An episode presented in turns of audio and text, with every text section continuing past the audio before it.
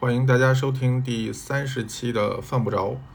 嗯，我们距离上一次更新已经两个礼拜了，但说来说去也其呃其实只有十天，但是再怎么说也算是进入到九月，也算是下一个月了，所以这个也也没有超出我们这个月更的时限范围内。你其实还是有点小骄傲的，是吧？ 啊？有吗？很明显，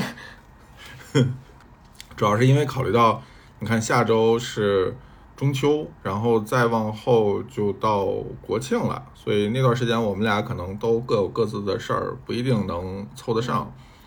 所以就先录了再说。然后估计下一次录可能就得十月中下旬了吧，嗯，估计得。嗯，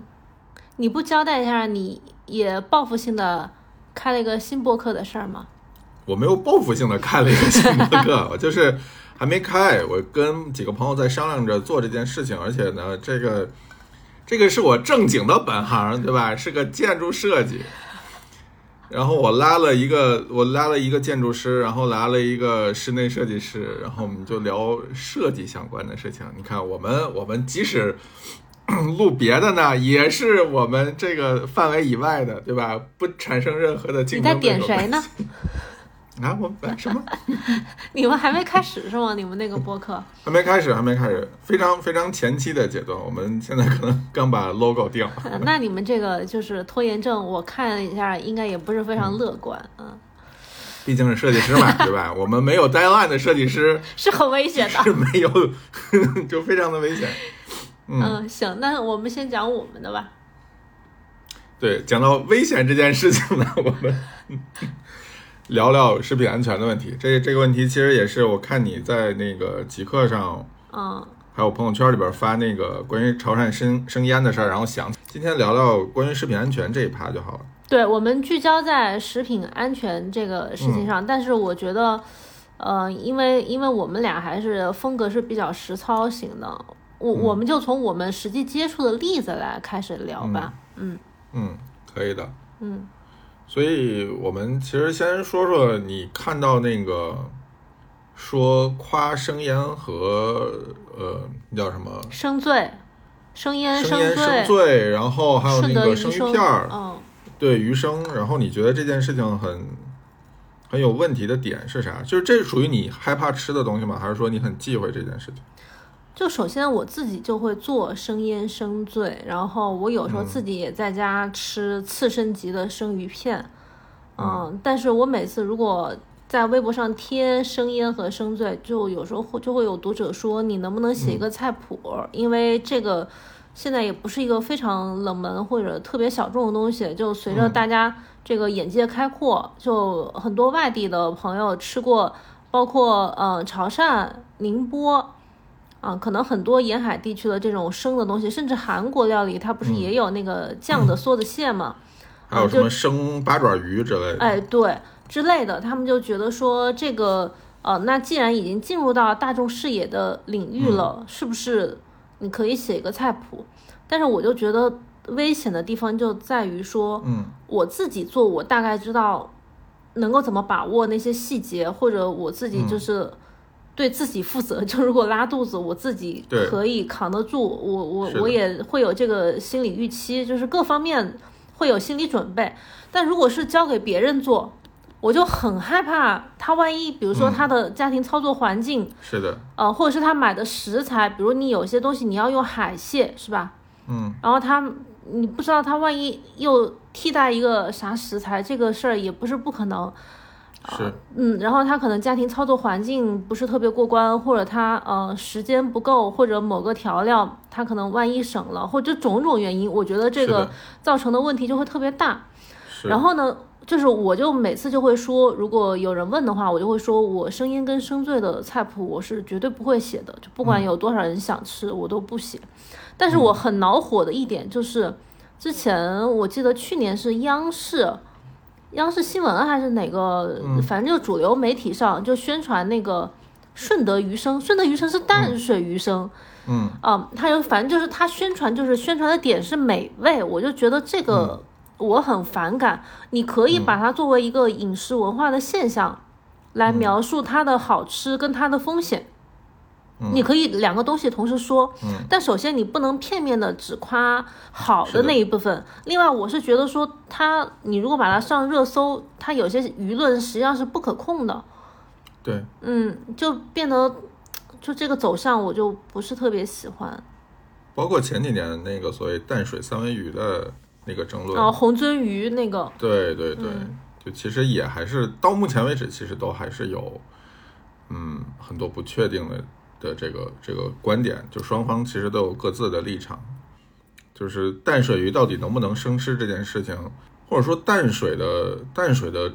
海这这种这种食鱼鱼物能虾不能蟹生类吃，，嗯，对，其实其实都一直在食品安全界都有很大的争论，就包括像，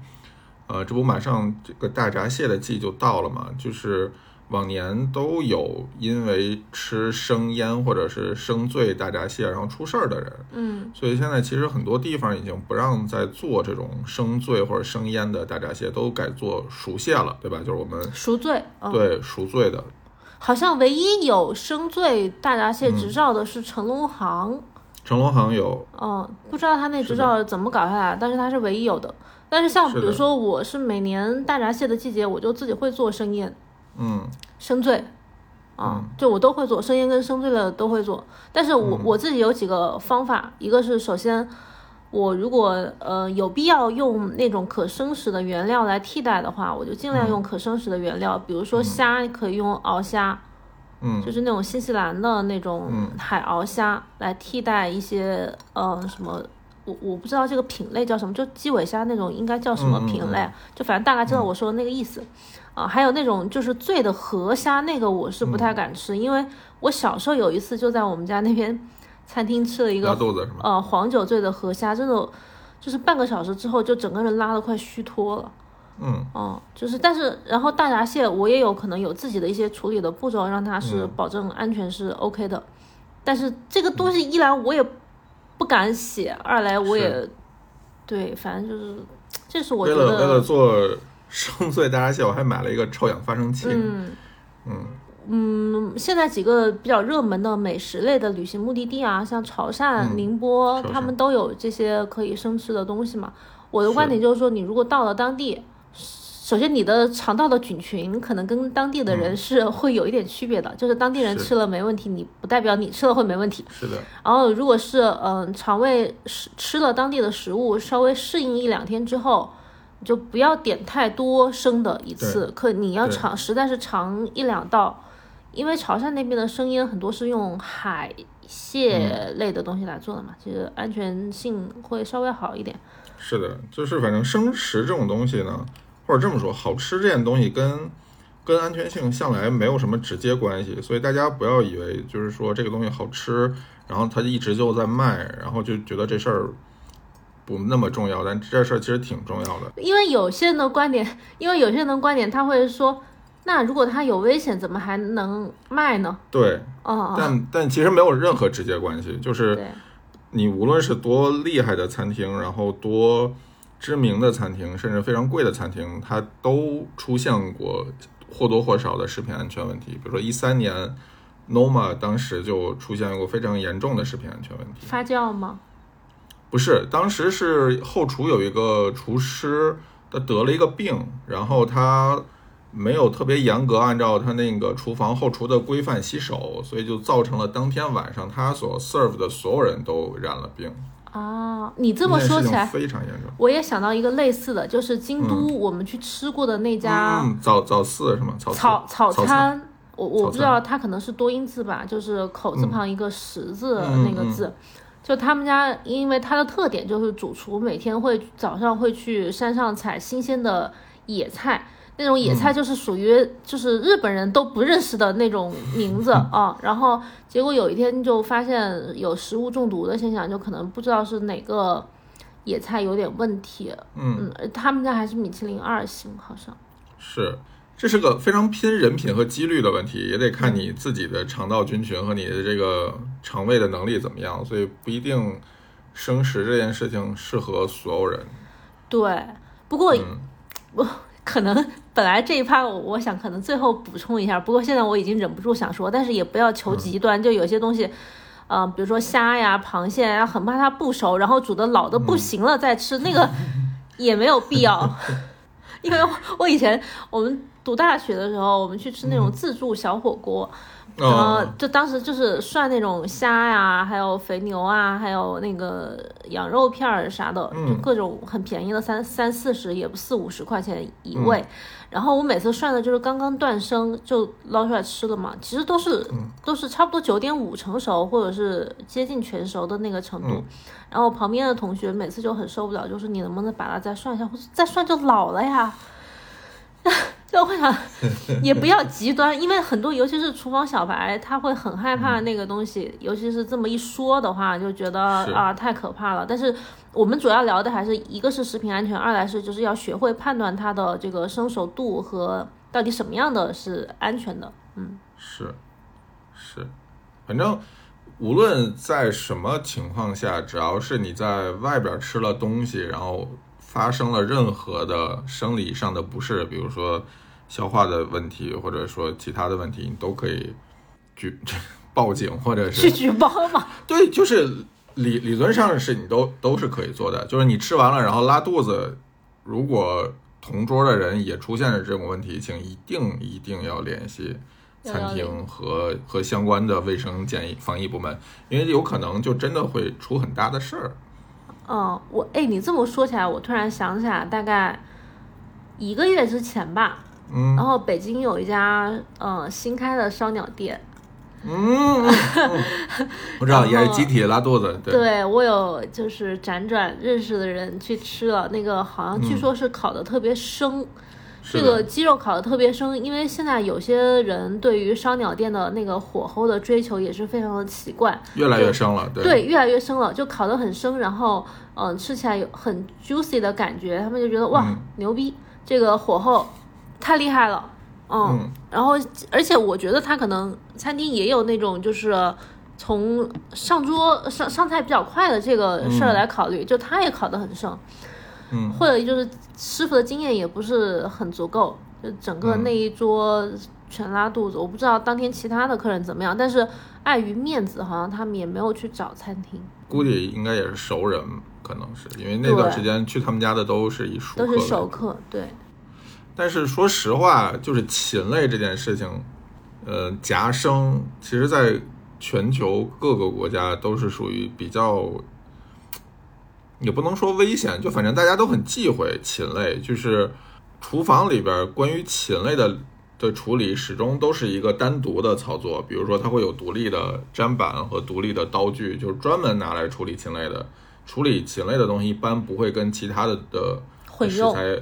混用，就是因为禽类身上的呃菌可能相对多一些，这当然跟它的饲养饲养环境，还有它这个还有这个这个这个怎么说，就是它它自身的一些问题有关。嗯，它不像牛羊，有的时候你可以呃生食还可以，但禽类尽量不要生食，就是它里边风险还挺大的。我其实吃过生的好多鸡内脏，对啊，我们不是一块儿去的吗？大阪，嗯，大阪也吃过，我以前还在那个。哎，好久没去日本，我想不起来地名 了。就是反正也是某个嗯底下小一点的地方是那个生的鸡肝儿、鸡心还有鸡胗，嗯嗯嗯嗯，但是因为我我当时确实反正抱着来都来都是有风了，险的。姑且一试，但是我心里知道是有风险的，就是我嗯的选择就是这个风险我自己担，嗯，嗯但是如果是因为其实日本我印象中。嗯，也出过鸡事儿啊对鸡类的不确定，但猪肝儿那种他们是不允许生食的。嗯但是有些烧肉店，它会把猪肝生的上上来，然后你就嗯会看到 Tabello 谷上面，或者是其他有些 Instagram 的那个嗯评论里面，就会说这家店的猪肝生吃特别特别的甜。但你如果问他，他是不允许的，因为这是是猪肝是已经被日本是禁止，因为也是出过问题。但你吃的话，店员也不会管你，大概就是这么回事儿。嗯，就跟比如说你去云南吃菌，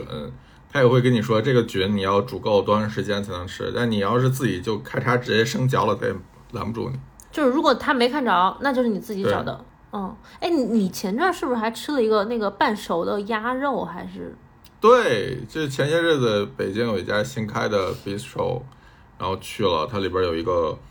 烤的鸭胸，然后那个鸭胸真的就是表面煎了一下，然后里边几乎是全生的，嗯，那个我就虽然都吃了，但我心里其实还是有一点儿有点儿介意这件事情。嗯，我觉得，我觉得你把鸭胸煎到 medium rare 这件事情我可以理解，但你你煎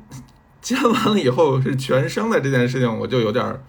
不大行，因为你就之前那个像什么 House Kitchen，呃，里边儿那个 Gordon Ramsay 也对这种鸭胸煎不熟这件事情非常在意，就是老派的西餐厨师对于禽类是不是做熟这件事情，其实挺。挺认较真儿的，就是发现你比如说鸭子没煎熟或者鸡肉没煎熟，他们会当场骂人摔盘子。它其实正确的做法还是应该用低温慢煮的形式去把它弄到柔软，并且熟度是够的。对，就是 pink，就是那叫什么粉粉粉的，粉粉的就是对，嗯，就可以了。但是你真的全生这件事情，我觉得还是有一点儿，反正我我我自己还是有点过不去这这件事情。嗯，反正就是赌个概率，感觉是的，是的，我觉得这一这一部分其实还好。比如说，我知道你这个东西是个全生的，比如说生腌、生醉这种，我觉得 OK。那你说你你做不好这件事情，我那那那怎么办呢？我以后就别去了。但有一类餐厅是它，它可能有故意使坏，就是前两天上海不是有一家、 那哦我个知说道海胆都放了长了毛，然后还拿来给客人吃这件事情，我就觉得完全完全就是店家的恶意。这个故事是这样子的，就是，呃，上海应该也是人均消费前三的一家寿司店，它有一个嗯那个海胆，就是说原原原话啊，我大概复述一下，这个故事也来自于嗯某位知名的美少女，啊，美少女可还行。 哎，这位美少女是不是也参加过我们节目来着？哦，她没有，她没有，哦，她没有吗？就是我先讲这个故事啊，嗯，就是有一个去吃饭的大哥呢，他很敏锐的发现了主厨在掏出海胆，从冰箱拿出海胆的时候，好像发现了什么，然后去观察了一下，但是呢，下一步他又若无其事的把那个海胆就给大家做了寿司，然后递给了客人，客人已经吃下去了，但是这个这个大哥可能是就是。他可能觉得有一点不对，然后就要求去查看那个海胆盒里面剩下的部分。那个那个大哥是不是从业者来着？大哥是从业者，他可能应该是有、有一点敏锐度，我不管他的出发点是怎么样，然后他就让那个嗯大厨把这个再拿出来给他们看一下，就看的时候就发现 已经长毛了，就是这个、这个问题，我就觉得非常的恶意啊，而且是而且过后店家并没有表达足够的诚意去嗯，把这个事儿给他做一个挽回，因为它不是一个免单能够那啥的事儿，你应该非常诚挚的道歉，而且这个大厨应该会受一些不管是金钱还是其他方面的处分，因为他他的这个行为非常的恶意，他明显已经嗯是发现的，了这一点。是的。要照这个上海食品管理局罚巴黎贝甜这个劲儿，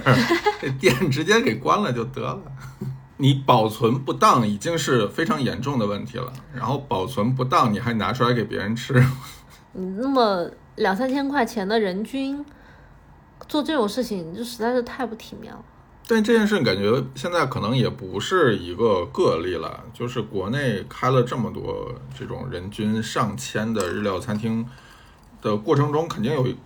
个把鱼龙混杂进来的。我前些日子也刷抖音刷到了成都，呃，食药局他们就是定期会拍这个视频，就是说他们有一个大哥食药监的，然后他就去餐厅，然后拍检查餐厅的问题，然后他们那天。拍到了一家成都人均上一千的日料店，然后也是各种问题，比如说说那个松叶蟹都是当天运来，然后当天吃完，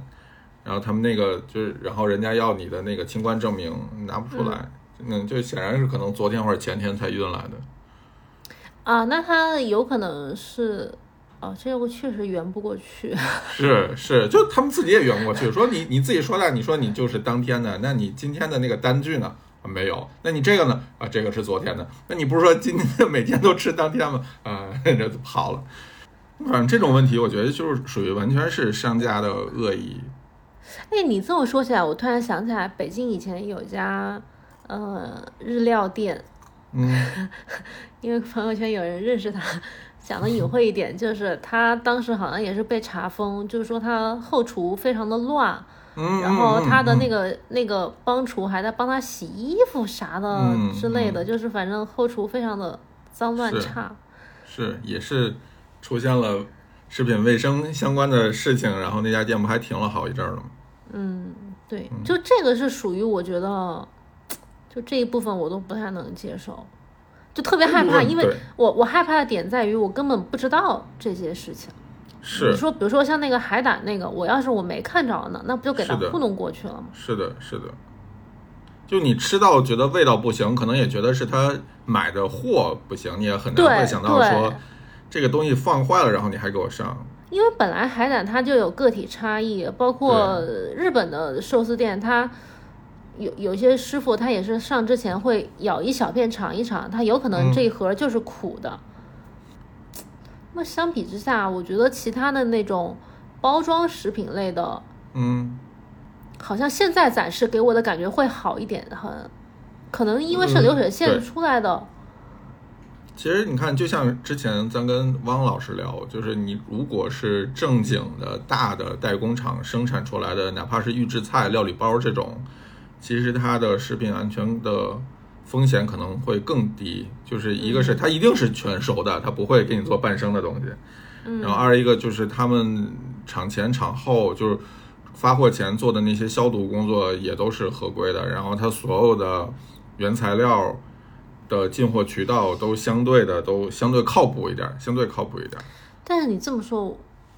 反正先先先保留吧，这这是美好的愿望是这样的，因为它应该是有食药监局去监督的，你也不，但是你也不知道它会不会对有这个没有监没督错到的没错，部就分。前提你是一个比较靠谱的大的正规的食品厂，这嗯个就是这么说，它的违法成本肯定比那种小作坊来的高。所以嗯，你你与其相信门口就是这种一两块钱能让你就是一两块钱可能太少，十来块钱给你炒一份饭的或者炒一份菜的那种，可能它的安全性的，嗯，可能性稍微高一些。就不是说这两个嗯谁谁更好啊，就只能说从几率上来讲，它的安全性的几率可能会高更高一些。嗯，如果有些人买那种预制食品，可以看一下它后面生产商的地址。有些生产商的地址，如果是在三四线城市，可能它的注册并不是一个厂房地址，是，可能是一个家庭住址。嗯，那种就对就是比一较个风险高。对，那种其实就是小作坊，但是他嗯想办法，不管是托关系还啊是什么，就弄了一个证。嗯，其实就是还是追着大厂走比较好，因为现在很多呃连锁餐厅他们自己都有自己的这种预制食品的的的的料理包，或者是这种嗯预制菜来卖，对吧？是就比如说像什么梅州东坡、鼎泰丰这种，他们、嗯还有那个什么西贝，他们都有自己的这种。西贝不是贾贾国龙不是有一个专门做这种预制菜的餐厅吗？是可贵了。对啊，就是你 你不但放心的是反正话这个你事儿，就你只能考虑说对方的这个成本，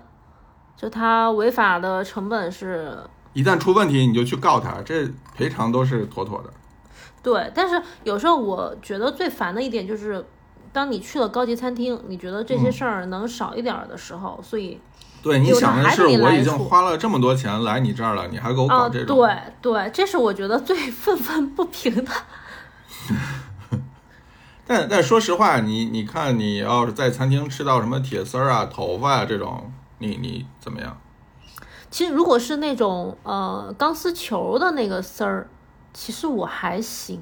嗯，因为那个给我的感觉就是你是认真刷，但是那个东西它如果掉下来的话，我自己你自己刷过碗你也知道，它有时候就会是会在那儿你没有注意到，是，就这一趴我是可以过去的，就、嗯就当然我也会跟餐厅说一下，就是你看这儿有一个铁丝，但是你肉眼可以看出来这个是钢丝球的那种，就是我心里不会有特别膈应的感觉。嗯包括有些预包装食品里面，比如一个盒儿，它里面有一个塑料袋儿的角，嗯我能理解它是它是那个不相好对的就东正西常很多。。对，但是对它可能它生产线上，它就比如说它切了一个，或者它包装就是可能是歪了一下啊，它切是下是来是了。这就都很我如正果对我如果没吃到肚子里，我不会觉得是一个特别大的事儿。当然它，我不是说这是这是正确的啊，常是嗯是咱是们，评论区应该不会有这样的吧？这都是几率问题。就是你对一条产线每每天生产可能几万份儿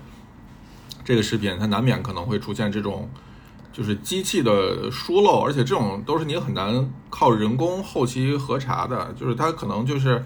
选择说你发现了，然后你找到我，我哪怕一赔十也好，这个成本它我觉得可以 cover 掉。但是你要让对，我专门弄一个什么东西来来查这个东西，我查不了，或者说这成它也本太不高了。可能查得对到。我宁其愿实啊我宁愿赔你这个钱，我也很难说做这个东西。哦，它好像有一个办法可以查这一类的东西，就是在出厂的时候设置一个那种，我不知道是红外还是嗯什啊，么样有有的有，东西，大啊的可以，太小的，就像你说有一个什么嗯塑料片儿啊之类的，这种对太小的或者就很难了。对对对对对。然嗯后还有那种有些预包装食品里面有头发的，嗯，哦，那个我觉得有点问题。就是有点恶心，而且它的嗯主要问题在于它的生产线可能工人并没有做类似手套或者帽子对这样的头防头护。对，发发箍之类的，就是、哦，对，这个是其实是说明它的生产环境不是非常严谨。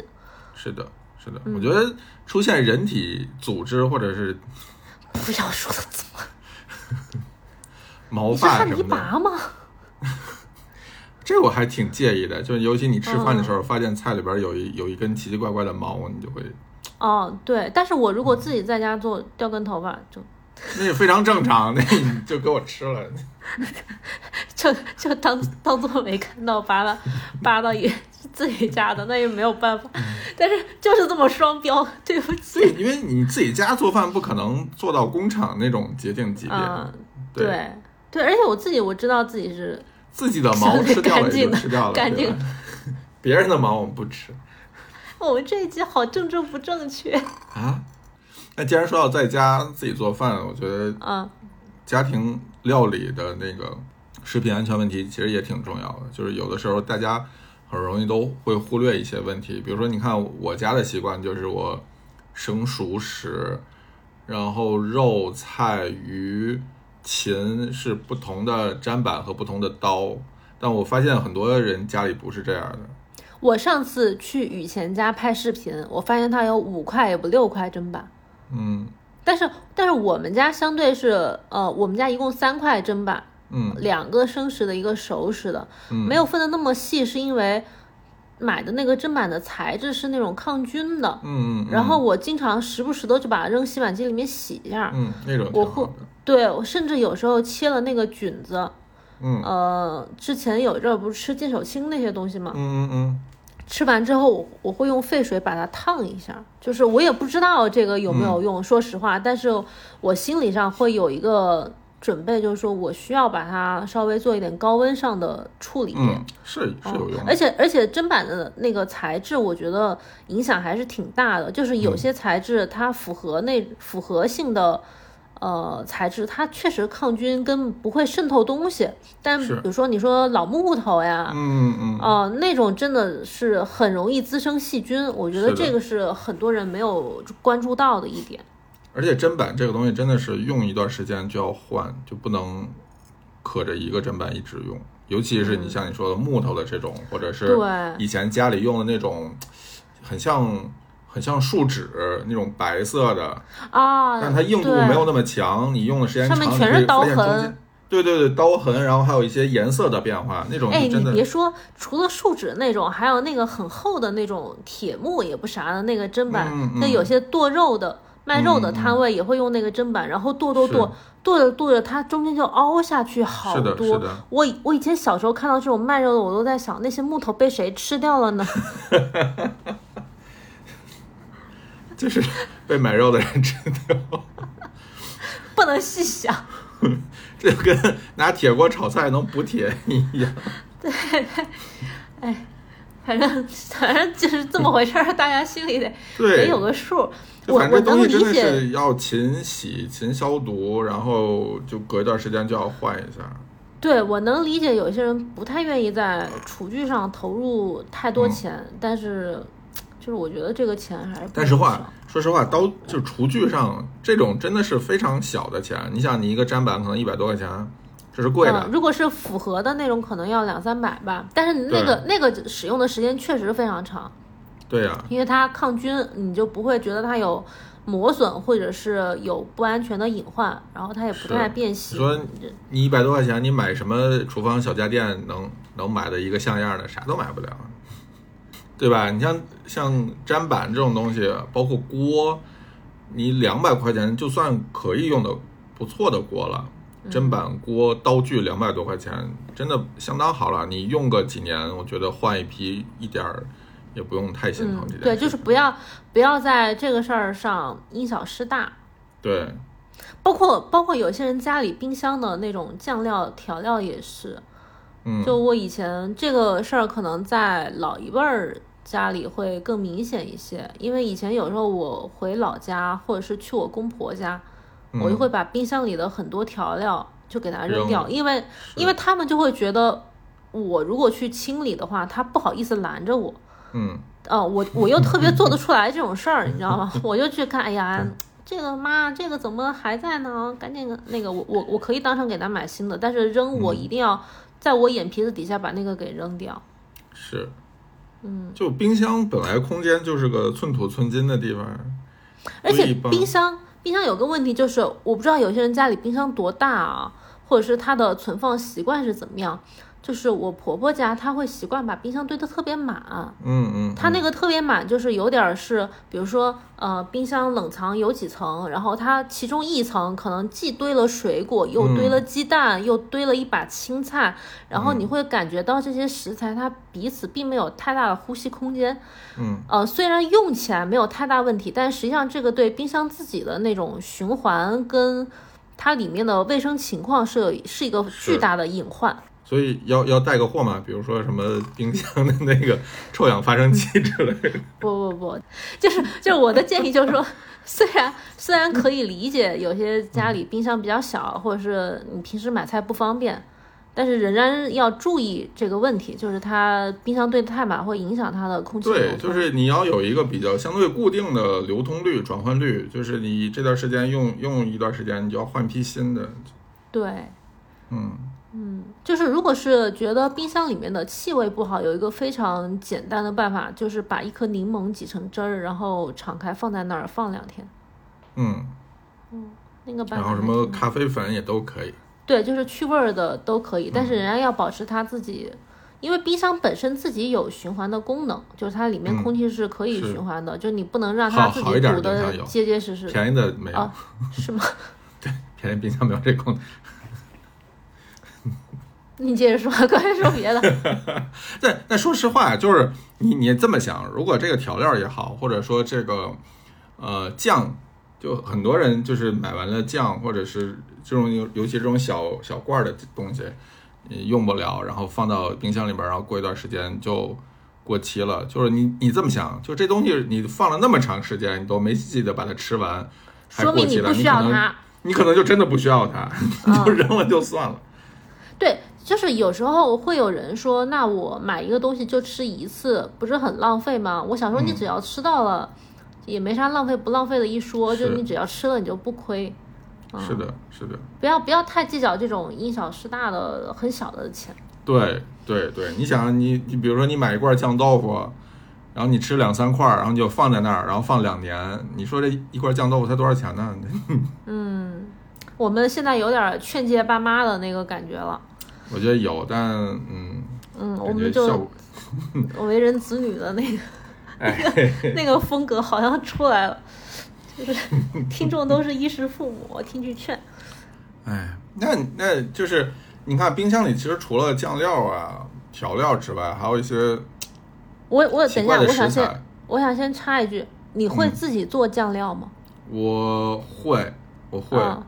嗯，你会怎么保证它的安全性呢？我一般我有两种方，呃，或者说三种吧，就是就如果我着急吃的，我就搁一个小小的那种密封罐儿里边儿，嗯，然后就放到冰箱冷藏，然后随、随用随吃，那个可能尽可能在一周之内就把它消耗掉。然后如果一次做很多呢，我可能就分袋儿装，然后抽真空冻起来。嗯，就是冷冻是一个最好的保持延长它保对，存时间的就是方你法。每次就是你分装到小小包装里边呢，保证你每一个小包装解冻之后，你可能能在一周之内把它消灭掉就可以了。嗯，然后剩下你就冻起来。然后无论我是冷藏还是冷冻，我装到这个就是我灌装之后一定要做灭菌处理。就比如说我要放到，你你怎么灭菌？我就低温，呃，放到七十度水里边或者八十度水里没开，然后也不会对它那个食材有太大的影响，尤其酱料这种东西，它没不会沸腾。七八十度的温度，然后我煮个半个小时、一个小时就够了。嗯，但是你这个是会需要一个专门的设备是吗？就如果家里没有低温料理机的，你拿那个微波炉保温档也可以。啊、我我的办法就是我的经验，也不能说是办法，嗯我的经验是，就是很多酱料它自制的酱料之所以容易坏，嗯或者容容易长毛，或者容易发霉，是因为里面的水分太多了。嗯，有可能。哦，就是比如说我以我自己会做很多那种油嘛，比如说嗯葱油啊，或者是红酱油，就它都是有一个熬煮过程的东西。是，有一个很明显的判断的方法，就是首先，比如说葱油这种东西，葱它是有水分的，就如果葱本身没有被炸的特别干，它有，因为有些人会喜欢说这个葱葱管儿是有点嫩嫩的，它嗯拌到面里面不会是特别干、特别枯、特别硬的那个口感。他喜欢葱也可以拌到面里面一起吃，所以他把葱油会炸的比较嫩。但是如果葱里面的水分没有被榨干，你就要小心你的葱油有可能会容易长毛。嗯，哦，你可以把那个葱捞出来，可以延长一点保存时间，但是心里仍要有时候它 它可能会长东西。但是另外一个办法就是把葱炸得更枯一点儿，就是它的水分完全没有了。就这个保存基本上是半年一年是没有太大问题，就一直放在冰箱。然后还有一种就是熬的那种油，比如说，呃，可能熬个什么酱啊，嗯、随便打个不好打什么特别的比方，比如说你熬一个辣椒酱，嗯，它有些东西在熬油或者熬酱的时候，你是要既加水又加油的那种熬，就会需要判断它的锅底是不是亮了。亮油，亮油就是一个那个那个专业名词，就是它的水分被烧干了，它之前是一个浑浊的状态，是水乳交融的那个状态。如果把水分完全熬干了，就是油亮油亮的，这个是一个很好把握的一个点，就是这个水分干了，不浑它浊才是吧对不浑浊了，它才是安全的。嗯，嗯，这个我觉得也很重要。另外第三个就是，呃，我如果是熬这种油，我基本上都是冷藏保存。有很多厨房、家庭厨房出问题是因为室温太高了。嗯，是的，对，嗯这是我我自己的几个小的办法。嗯，就你看，我之前自己在家做过味增，然后做过酱油，嗯然后还自己泡过酒，反正就无论是哪种形式的自己在家做这种调味料，或者是就 anyway 就这这种东西，反正一定要保证的是你的容器要效果图，比如说你蒸也好，煮也好，喷酒精也好，沸水就像你烫说的，一定要保持干燥，充分嗯消保毒，持没有水，对，对，然后你再把你做好的东西放进去，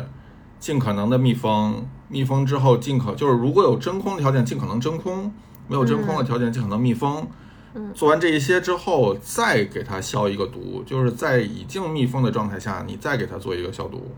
然嗯后你放到冰箱里边儿，然后尽快把它消灭掉。觉得这件嗯事情就、就基本上能保证你可能百分之八九十的食品安全的隐患就会被消除掉。如果觉得特别麻烦，或者觉得自己平时做酱料的时候，以上哪一步做不到，那说明就是有一个安全隐患。反正我还是那个看法，就是你如果嗯不行自己就别弄做了，嗯，不行就别弄了。但是对如果你自己真这么做，你也心里有个数，就是它有个风险安全隐患在这儿，但是也不嗯是说非拦着你说就别弄这事儿。我觉得尝试一下也未尝不可，但是嗯，就是很麻烦，就是这种每一步的工序都要做的足够到位，嗯，你每一步都不能错，你才能保证你最后的成果的效果是最安全的。你刚刚说你自己酿过酒是吗？也不算酿酒，泡酒，酿酒啊，是就是另外泡一回事儿。泡泡梅酿子酒酒就是那种像醪糟或者酒酒酿那种。呃，那种我也做过哦，然后泡酒就是每年夏天要泡那个梅子酒，梅子酒。嗯，你觉得那个风险性大吗？这分两种，一个是自酿，还有一种是泡酒，就是你要不要自己发酵，这是一个非常关键性的区别。比如说你要做醪糟或者酒酿，这属于你自发酵，嗯就是你把食材有米或者其他东西，然后加酵母，然后让它发酵，然后成酒。这个其实说实话不是特别建议，就是你比如说做个小的简单一点的醪糟或者酒酿还行，但比如说你要做，葡萄酒自制葡萄酒，我真的我对这个东西非常的抗拒。那个特别恐怖，就是一旦你比如说你要真的开始酿酒了，无论是啤酒、葡萄酒、果酒或者蒸馏酒，这里边有一个非常可怕的问题，就是因为你家庭很难保证这个清洁，就空气的清洁度，嗯，很多杂菌就是会空气里面有进去杂菌，嗯对，于是一会非常容易出现杂醇。嗯这个东西很难保证说这个量会有多少。有很多人吃喝这种自酿的，尤其是白酒，会容易出现这种上头的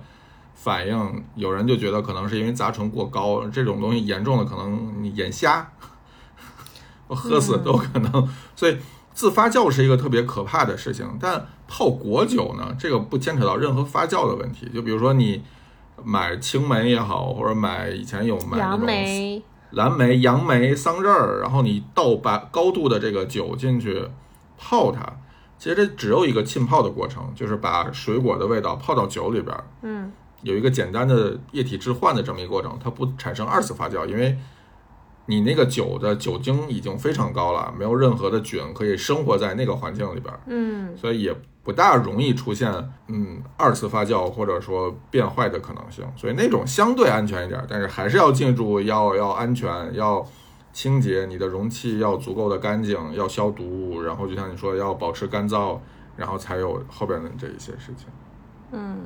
就很反麻正就烦。是如果觉得不行就别搞。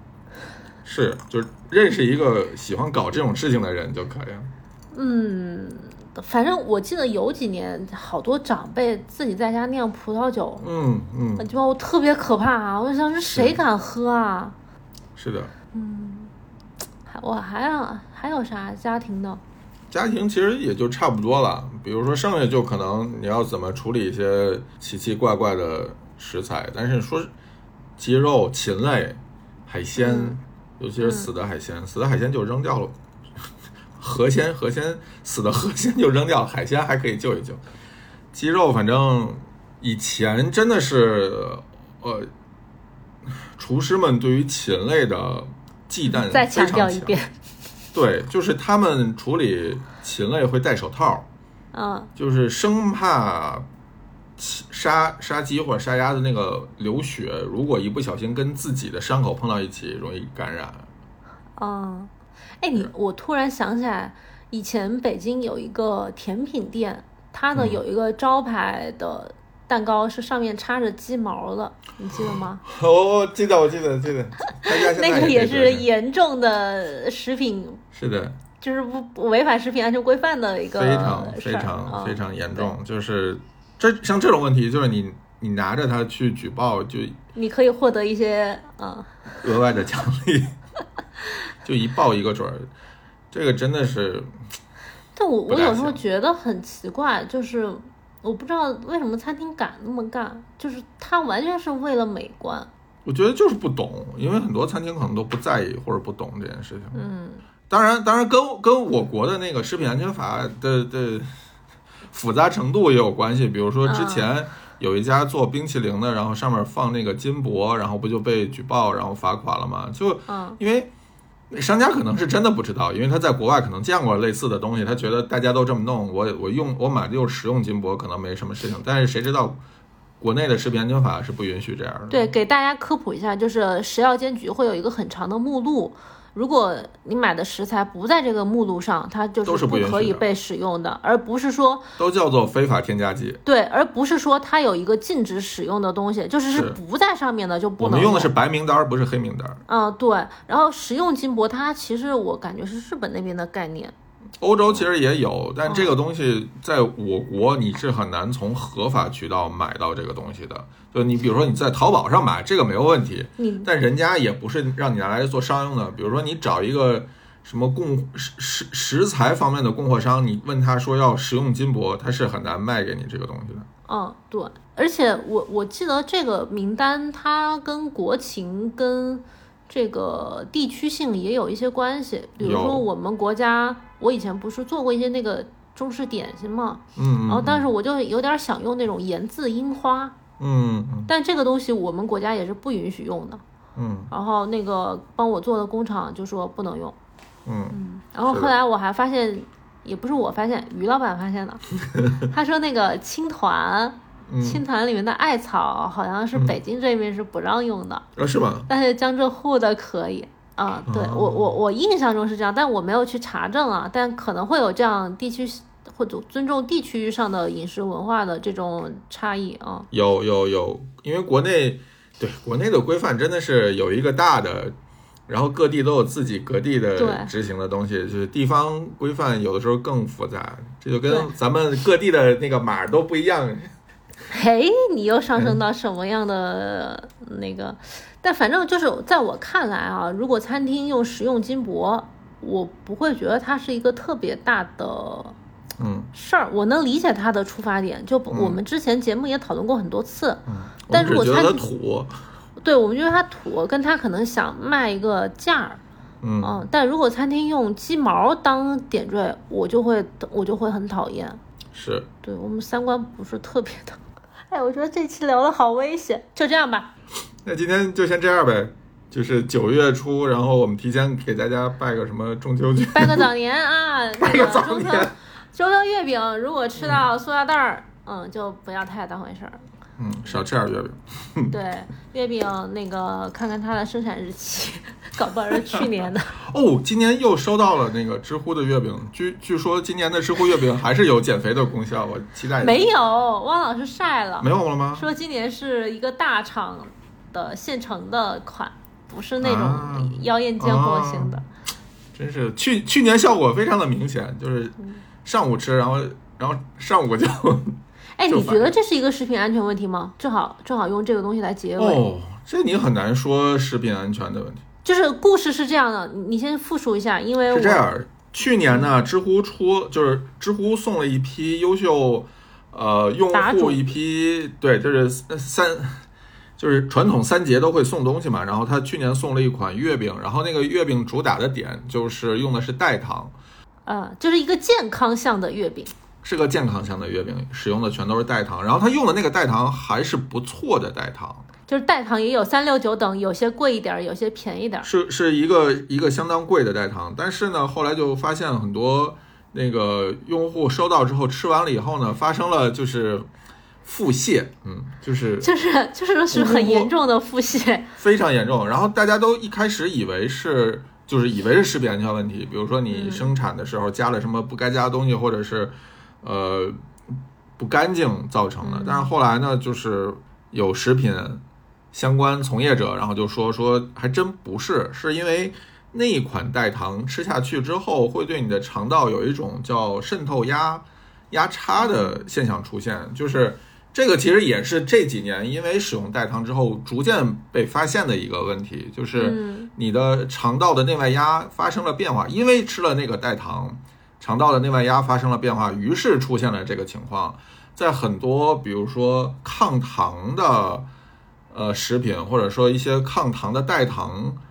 的里面，都会发生类似的情况，但这个情况又因人而异，就有的人会出现这就种可能情跟况你也跟你肠道菌群或者是本身跟的环跟境个人体质有，就嗯这这非常复杂。我专门问了一下玉子，就是那个之前果壳吃做货研究所的所长，那他跟我说，这个东西呢，一个是跟个人体质有关，可能跟你当时的心情状态有关系。你比如说，你很紧张，当时那可能就容易出这事儿；你心态放松，可能就就没有这个事儿。就是反正跟各种各种因素都有一定的关联性，所以这件事情你吃到了，发生了意外，就可能真的是非常个人的一个反应。你有人吃完就可能没事儿，或者说有人我非常习惯，我吃了好几块之后我习惯了，我再吃反而也不会出现这种事情。嗯，所以你觉得它不是一个食品安全问题？这不是一个食品安全的问题，因为它那个添加剂是合法添加剂，然后用量也没有超合规的用量的标准，它跟中国人可能也没有什么关系，就老外吃了也可能会出现这个问题，就是非常个人，就是你吃了这个不习惯，可能就只能代表你当下吃这个东西不习惯，嗯，你明天吃可能就习惯了，或者说你吃一段时间之后也可能也习惯了，不一定啊。今年不是了，今年不是那就不好玩了，我还挺期待的呢。你真的是有点毛病。 嗯，去年的那个就是，嗯，试了一下，就是觉得效果特别好。瘦了是吗？那、那没有，行吧，那就提前祝大家中秋节快乐吧，中秋节快乐，大家拜拜。拜拜。